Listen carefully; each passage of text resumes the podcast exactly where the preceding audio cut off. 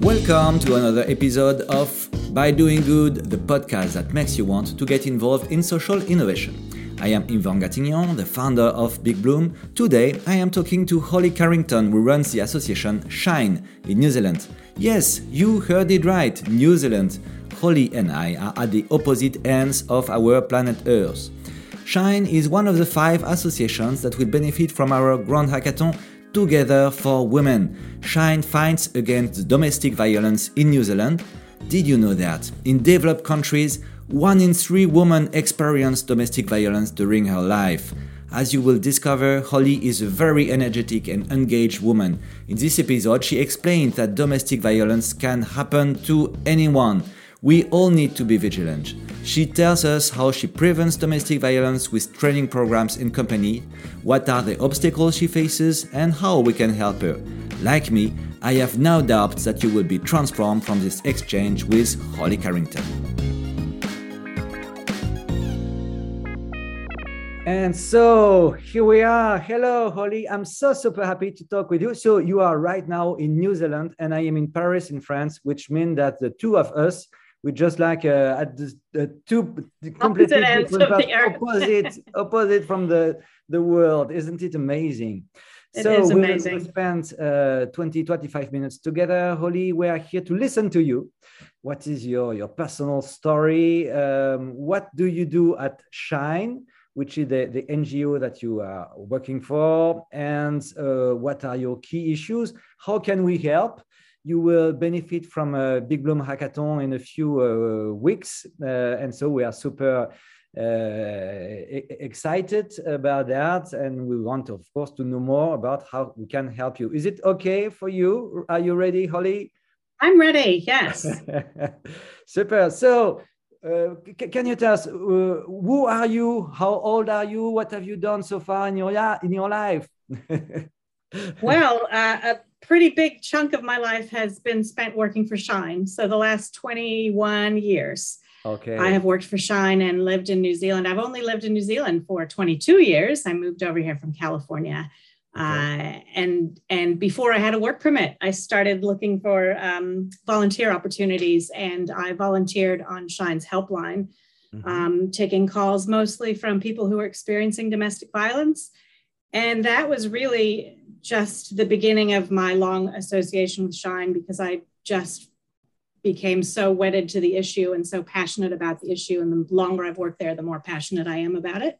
Mm-hmm. Okay. And can you tell us why you moved from California to New Zealand? Is it for personal reasons? Oh, it's a pretty common reason. You know, the husband is a Kiwi. Okay. Okay. and he had a daughter over here. So really, it was like move over here or break up. So I moved. Oh, okay. and so you, and I wasn't sure if I would like it, but it's it's been great. I love yeah. New Zealand. So you are yeah. now in, in Auckland, right? Or in Wellington? Where no, I'm in Wellington. So oh. everyone else, uh, everyone else except one other person works for Shine in Auckland. We're based in Auckland. Yeah. I work um, for the last four years. I've worked remotely in Wellington. Okay, okay, nice. So Wellington, can you tell us a little bit more about New Wellington? Because the, the audience of this podcast probably is listening from someone from New Zealand for the very first time. So it's also an opportunity for us to uh, to you know uh, know a little bit more about the the Kiwis geography. yeah, sure. Um, well, Auckland is our biggest city by far. It's about a million and a half people. Um, and it's kind of the most complex city to work in in terms of domestic violence. It's a real ethnic melting pot. And Shine is based right smack in the middle of um, Auckland City. So I lived there for a long time. And then Wellington is our capital, a much smaller city, much more compact. Okay. And it's known as the Windy City, Windy Wellington. And it, it is crazy because it's just on the strait between the North and the South Island, and we just get the winds whistling through here. Oh, so okay. occasionally you feel like you're going to be blown over when you're out walking the dog, but it's all fun. It's all okay. a, a, nice adventure. okay. And so yeah. when you when you arrived in New Zealand, so you said 21 years ago, 22 years ago, right? Around yeah. there, lose track a bit. Yeah. yeah. Uh, what attracted you to to Shine? How dis- how did you discover this NGO? Um, well, yeah, that's um, what I was starting to talk about before. Was I started volunteering there, okay. um, on the helpline. And um, now we have professional staff on our helpline. We have for a long time, but this was a long time ago. So it was all volunteer staffed. Um, and I, because I didn't have a job and I didn't have, and I didn't know anybody, I didn't really have much to do to fill my days while my husband was at work. Um, I used to go to the Shine office and hang out, and talk to people and annoy them and just find out more about what they did. So um, at some point, you know, they got to know me pretty well. And when there was a sudden vacancy, when a staff member became ill um, quite suddenly, um, they asked me to jump in, and I jumped in and led the volunteer training and jumped into it's basically I've been jumping into various things since then um, and doing a whole bunch of different roles at Shine over the years. Okay, so I think it's time for us to discover what you do at Shine. What is the mission of this NGO? Uh, well, our mission has always been around ending domestic violence in New Zealand. Okay. Um, so ambitious, but at least geographically realistic. okay. Okay. um, we're not trying to solve the problem for the world, um, just in little old New Zealand, but it's it's a huge problem here, um, okay. as it is really across the world. Okay. So it's a it's a pretty ambitious mission, and we um, do that in all sorts of ways. We have um, a number of frontline services in Auckland, okay. working directly with people who are impacted by domestic violence, as well as a program for people who perpetrate domestic violence. Yeah. Um, but we deliver training and have kind of education and training and and policy advocacy services throughout New Zealand. Okay. Um, yeah. Okay. So and what I do yeah. Oh, yeah. sorry. No, just a few questions on domestic violence because, uh, to be honest, from um, from my French perspective, it, it, it seems to be quite a, a, new topic. I feel like a few years ago, people did not talk so much about it. Is it the case in the same same thing in, in New Zealand, or is it different? Absolutely, it's it's amazing the difference from when I started working at Shine you know, it just wasn't out there. It wasn't being talked about. We, um, you know, I do training all over the place. And, and actually, that one thing that hasn't changed is we'd go out and do a training to a group of people anywhere in any organization. And there was always someone in the room who was saying, Yes, I experienced this. Okay. And that used to be really shocking for people in the room. Mm. It still happens, all of our trainings, mm-hmm. um, but it's less shocking for people. And they're kind of more comfortable talking about it. I've also seen a real big change on social media on our Facebook page where we used to post and we get we get some good interaction, but we didn't get people saying, yes, this happened to me. And mm-hmm. now always, you know, yeah, people are just um, it's it's great. People are kind of more willing to talk about it, more yeah. interested in learning about it. Um, long way so, to go, but it's a it's a good good would, shift that we've seen. Would you follow me if I say that this problem has all, always existed, but now people dare talking about that. Is it the situation? oh yeah, yeah. absolutely. It's existed for a long time. Yeah. um, and i think some things are getting better but some things are getting worse so okay. yeah. Can you share maybe a few figures if you have like data? Uh, how many people are concerned by by this uh, issue? Well it is an issue that um, does primarily affect women and children so um, there's some really good research in New Zealand um, that shows that one in three New Zealand women um, experience physical or sexual abuse from an intimate partner in their lifetime. So that's only talking about intimate partner violence, mm-hmm. and it's mm-hmm. only talking about physical and sexual abuse, and it's mm-hmm. one in three. Um, we know when you include emotional abuse in there and, and, kind of some of those more coercive, controlling behaviors, where maybe some in some instances there's not physical or sexual abuse it's half half of all new zealand women. Wow. Um, and we also know that the rainbow community so gay lesbian bisexual transgender um, etc that, that that community is more affected twice as likely to experience intimate partner violence. Wow this is just amazing. Uh, is it the same in all countries or is that is that for any reason is that something specific in, in new zealand? I don't know. Uh, it's it's quite hard to compare data from countries because the data is collected differently um, and you know you you can't rely you, you definitely can't rely on reported data.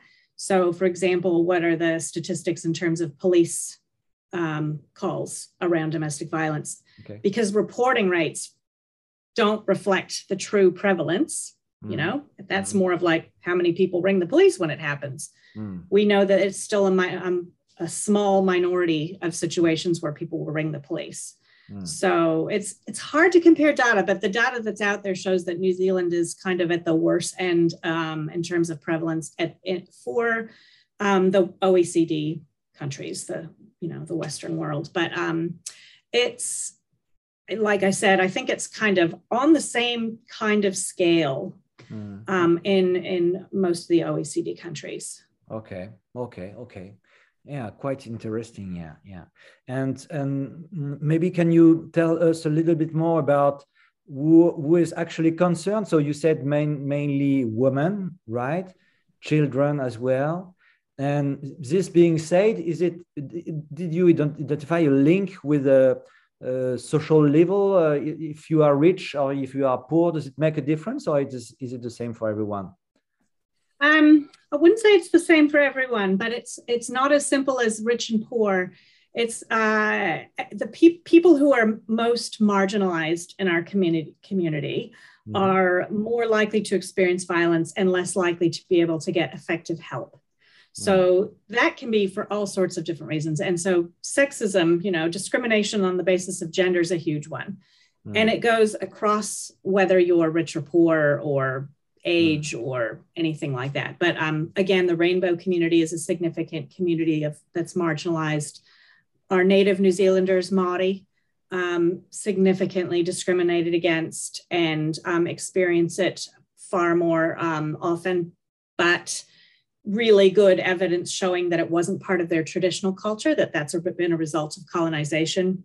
Mm. Um, and yeah, so if you can kind of think of any other communities of people that are discriminated against, um, they're more likely to experience it. Mm, okay, okay, I see. So, uh, by chance, there is a Shine, and and can you tell us what you do uh, exactly with those uh, people at Shine? Sure.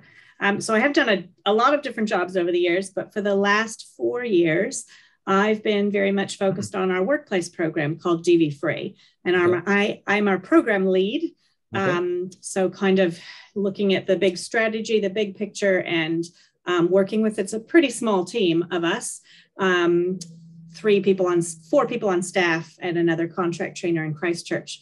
Um, yeah, and, and so that's really been um, initially setting up the program. It was thinking through what do we want employers to do um, to respond to domestic violence in the workplace, and and primarily looking at how, how should employers um, what should employers do to provide a safe and supportive workplace for their employees who experience domestic violence Okay, okay. um, so that's kind of the primary focus of the program but another part of it is looking at preparing employers to respond appropriately to employees who perpetrate domestic violence Oh, okay. yes Hmm. yeah and then just generally raising the awareness and making sure that all of their employees know what to do if they Hmm. know someone who's experiencing or perpetrating domestic violence Hmm. Wow. Okay, not an easy topic, isn't it? No. it's not an easy topic Yeah. yeah um, and it's interesting because we did set this program up initially in 2001 when i was quite new at shine Okay. and um, it was just like slamming your head against a brick wall. Nobody wanted to know. They didn't want to engage. So we, we did have some successes but it was we kind of felt like it wasn't a good use of resource because it was so hard. It was such a uphill battle. So we put it in hibernation. Hmm. um, and then, you know, about five years ago, we started getting calls from a big bank, a big insurance company, Hmm. um, a government agency. So, you know, we started getting these requests coming in. We thought, oh, we need to, you know, get this program, bring it back out and, and refresh it. Hmm. Um, so, yeah, it's, it's been an interesting journey. Yeah, super interesting. How many people do you help each year? I don't know if you And- can count. this is a really hard thing to measure.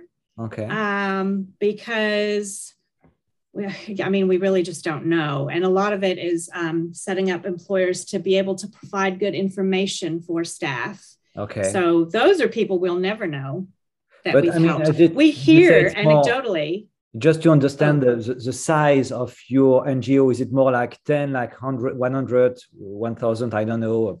What? Um, we've we've worked with hundreds of employers and most of them are large employers and large okay. in new zealand means kind of 4000 5000 maybe 1 to 4, 5000 um, okay. some as much as 10000 11000 employees okay so we're probably talking tens or hundreds of thousands of people who've mm. um, wow. who work at workplaces who've who've engaged with our program wow this is um, quite a lot and how do uh, uh, corporations react? I mean uh, how do they receive your message? Um, well I, I, think there is still a, a, huge range. So we we've got i mean it's been really encouraging to see um, you know the employers that have come to us um, that they're keen keen to you know get on board and do what they can and take our advice and engage with our training um, but I'm also aware that there's a lot more employers out there, still the, you know, most of the employers out there who aren't engaged and and I don't, you know, and that's what the hackathon's about is really helping us to maybe figure out some more creative ways of reaching those uh, people yeah. who aren't yet engaged. And I mean, it might be that they're they're aware it's a problem, but it's just not enough of a priority mm. for them, mm. especially in co- times of COVID. Um, but actually, COVID has made the situation worse for people experiencing domestic violence. So it's even more important that employers play a role. Yeah. So obviously, of course, the COVID has made the situation even worse for sure because people had to stay home, right? So this is where the violence yeah. occurs. Mm. Exactly. Mm, okay. Yeah. And again, could you measure that? Do you have uh, figures uh, showing uh, how bad it became during COVID situation? Um, what what we've mostly seen is not a massive increase in referrals in numbers uh, but but we've seen this the, the situations that we come across are so much more complex and so much more serious like more serious violence um, more people who just have uh, really complex financial needs and so they're more trapped and it's harder for them to get out and get their children take their children with them Mm. Um, so yeah, it hasn't it hasn't drastically changed the numbers. There's been a bit of an increase um, okay. in numbers, but it's it's really more been the seriousness of what we've seen. Ah, okay, okay, I understand. And I know that that has matched the experience of other domestic violence NGOs across New Zealand. Yeah, probably.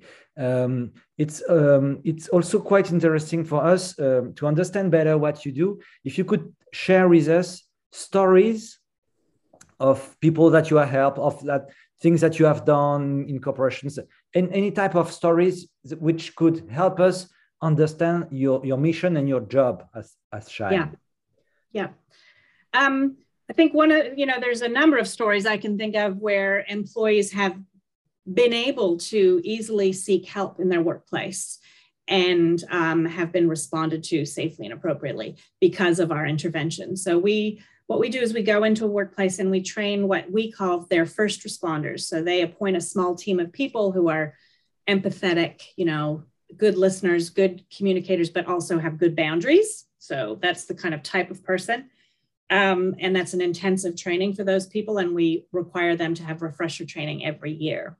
Every year. Um, yeah, every year. And then we also train all of the managers. So anyone who has direct reports Okay. Um, which is a huge job. It's a shorter training, but you know, those are the people who are most likely to spot the signs mm. that an employee is, you know, there's a change in their behavior, they're late to work, their um, finances, they're having financial issues, but they have a good paycheck. I mean, it could be a whole range of things. And train them to do that first intervention, asking the first few questions. Um, and then, usually, from that point, we have first responders get involved. Sometimes it's it's really simple, practical, straightforward ways that they can help. So I heard about just recently a woman who um, was being stalked by her ex-partner and um, had to take the bus to work and you know was just terrified from the waiting for the bus getting on the bus she'd see him sometimes mm. following the bus wow. you know just really scary Mm-hmm. Um, so they got her a car park um, right next to the back door of the building in a secure car park. Okay. Um, you know, that needed a swipe card to get in. And it, that just made all the difference for her. It meant she could, from the time she left work and the left home in the morning, she could feel safe. and mm. come to work and arrive at work feeling safe. Made a huge difference to her mental well being and her um, uh, productivity at work. You know, just yeah. just massive. Yeah, One so very thing. very concrete improvement. So yeah uh, yeah okay um, but but other times it's a lot more complex so we've heard about things like um, a woman working at a small branch of a business mm-hmm. and um, her and she had just split up with her partner which is a very dangerous time for for mm-hmm. um, people escaping domestic violence when they're most likely to be killed her partner had gang connections um, mm-hmm. had threatened to come to the workplace so they actually hired a security guard for that branch to stand outside the branch um, a, a, very similar story from another employer uh, and what they did was they they didn't hire a security guard, but they had a um, trespass order that they got all ready to go, and the manager at that branch was kind of ready to because you have to serve it directly on the person. Um, that so that if he showed up at that workplace, they were prepared to serve him a trespass order immediately, um, and then they could ring the police and get him off the property if he refused to leave. So you know, just uh, things like that that make a huge difference. Um, and I guess just one other example, because I don't want to make it sound like they're all super dangerous, um, like those stories, but oftentimes the thing that people need the most is an empathetic, non judgmental response and just someone to believe them and listen to them. Mm. And people experiencing domestic violence are usually very isolated so um, they may not have any friends or family supporting them. That's quite often the case. So if they have a supportive employer, it can just make all the difference for their mental well being and their ability to kind of survive yeah. um, without ending yes, up. You clear. know, I mean, just someone taking care of them. I mean, and, yeah. what you what you remind us, Holly, that sometimes when we talk of domestic violence, it's, it can be extremely dangerous. I mean, for real. So it's a, it can. It yeah. certainly can. Yeah. yeah. these can be really scary situations. Really serious. Um, yeah. yeah.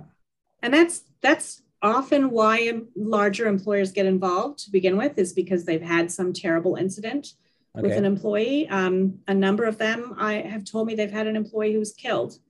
And that was the motivator for them to come get involved with our program. I mean, we'd like more employers to get to that point without yeah. having to experience something so terrible. Yeah. Um, imagine yeah. that? Of course. Okay, so uh, it's very clear and it it makes it much more concrete now uh, for, for me. Thank you very much for that. So, what do you expect from the hackathon? What are your what are your key issues now, Holly? How can we help? Um, well, I think it is about how can we get out to more employers um, and really get across to them this is a serious issue. They have an extremely important role to play, but also that really for them to do that well, they need some support from a specialist um, NGO that, that's done a lot of work in this area to figure out what employers and how employers should respond. Um, and we're really the only program in New Zealand that has um, really done this kind of focused work in the employment space and, and understands how to you know um, get employers to that that place where we want them to be so yeah it's just how can we reach more people with this message? We we have such a good program now that's well developed. We've tried and tested and adapted and revised um, all of our services and advice. Yeah. we're kind of ready to get out okay. there a bit more. And so it is a topic of promotion right? So so that you yes. are better known by more people. Okay so this is definitely a topic on which we can help. Uh, we had uh, lots of hackathons on, on working on this type of issues already. So i, I am sure that you will uh, get some very concrete solutions uh, and and maybe part of that is that um, uh, just getting across to people that this is a priority in times of of this pandemic um, that domestic violence should be at the top of their list, not somewhere near the bottom. yes, I see. And I mean, this is a message that is important for everyone, the participants of the hackathons, of course, but all the all the corporation uh, uh corporations uh, involved and everyone. So super happy that we are working with you. Uh, on this very important uh, issue. Uh, Holly, we're coming to the, the end of this interview. Uh, thank you for your time. I have a traditional last question. So the name -huh. of this uh-huh. podcast is By Doing Good. And my traditional question is very simple. What does it mean for you to do good? I mean, in your day-to-day life, um, family life, professional life, what does it mean for you to do good? Um, well, I guess I really want to share, not so much share. I feel very fortunate to have had an amazing upbringing and, and have a really supportive family, um, both, you know, when I was growing up and now. Um, my, my, husband, my children, my in laws, and my nuclear family back home in California. And I just have become, you know, through this work, more and more aware of how many people don't have that mm. and how hard that is when you just don't come from that place of support and loving and belonging. Um, it's a real uphill battle in the world. So, that for me has be, been my focus of doing good in, in a number of ways, but certainly through working at Shine is just I want other people to more children to grow up in homes where they're safe and nurtured and happy. Um, yeah, so I, I guess that's kind of my okay what motivates me. Thank you very much for this inspiring words. Uh, thank you very much for your time, Holly, and we are super happy, really, uh, to, to to do this hackathon with you. Bye bye. Oh, thank you, and thanks to everyone at Big Bloom. Okay. Yeah, thank you. Bye. Bye bye. Dear listener, if you want to participate in this hackathon or any other event organized by Big Bloom, go to www.bigbloom.org. We always welcome people willing to contribute to social innovation.